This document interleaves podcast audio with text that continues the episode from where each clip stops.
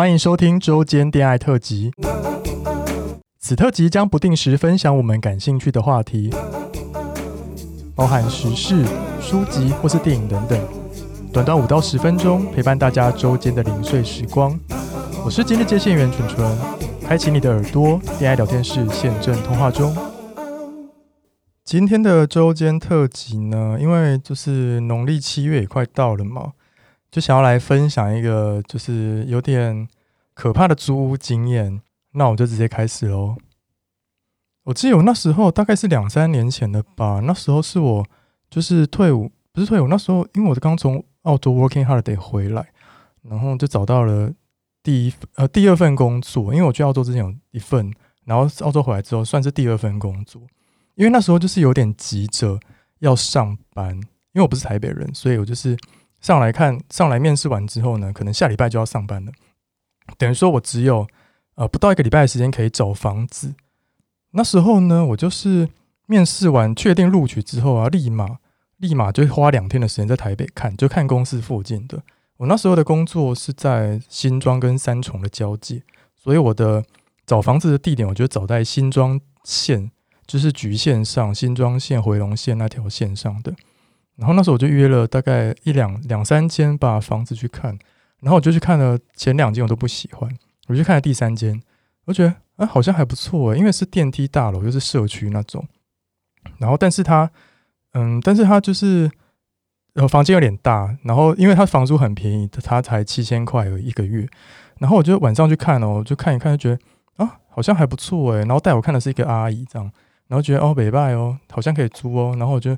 马上立马跟他说明天要来签约，因为就是太急了，大概剩不到两三天就要下礼拜就要上班了。好，然后我就隔天去到现场，我就跟他签约。我没有到那第隔天，我就是约在那间房子的楼下的 Seven 跟他签约，我就没有再上去房间再看一次。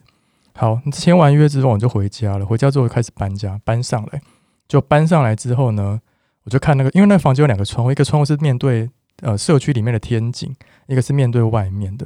然后结果面对外面的那片窗啊，就是看得到，就是蒙阿波诶，我那时候看到蒙阿波，想说啊，什么意思？我真的是怪我自己那时候没有白天的时候来看，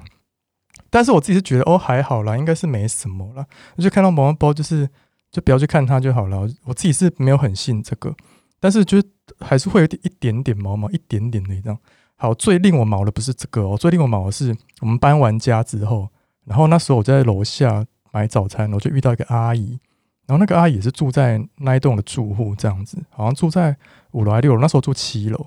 然后那个阿姨就跟我说：“哎，你是刚搬进来的吗？”我就说：“啊，对啊。”然后她问我说：“你是住几楼？”我说：“住七楼。”然后说是七楼右边的那一间吗？然后是房间很大，然后看得到蒙阿波那一间吗？我想说啊，你怎么会知道我的房间？我就想说，哦，我就说，哦，对啊，怎么了吗？那阿姨就跟我说，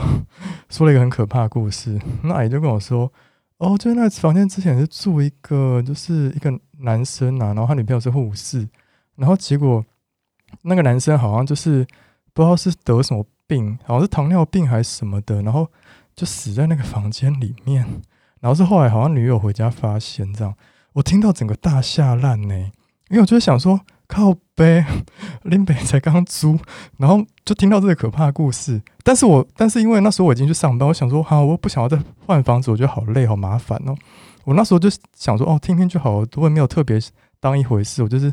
我就是不想要自己吓自己，我就一直催眠自己说，哦，他应该是讲隔壁的房间嘛，对，然后就是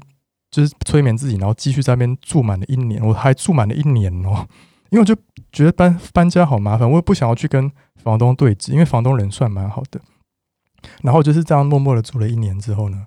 然后我就是赶快逃离那里。虽然说我住的当下是没有发生什么可怕的事啊，因为可能我八字八字蛮重的吧。对啊，然后但是但是我觉得这经验还是会让我觉得有点害怕。就是我觉得如果之后大家租房子啊，你一定要是白天的时候去看一次，或者是你想要白天晚上都去看都可以，但是。千万不要晚上的时候去看，然后马上签约，真是太可，这个经验真的吓坏我。然后后来我搬走之后，才敢跟我朋友讲这个故事，因为我真的觉得这故事太可怕，我我不敢，就是还住在那边的时候，到处跟朋友讲，因为越讲我自己越害怕。然后因为那间房间真的蛮大间的，然后又有电梯，但他那时候七租我七千块，我觉得然后算是赚到这样子，想说怎么那么好，才七千块，殊不知，对啊，所以大家就是以后租房子啊，北漂青年真的是要小心呢。好，那我们今天就到这边，我们下周见，拜拜。喜欢我们的节目，欢迎到 Apple Podcast 给我们五颗星，订阅 Spotify 点关注与爱心。聊得喉咙好干哦，如果想给我们鼓励，底下有连接可以赞助我们吃枇杷膏哦。之后也拜托大家追踪我们的 IG 啦。也欢迎大家多多留言或私讯跟我们互动哦，大家拜拜。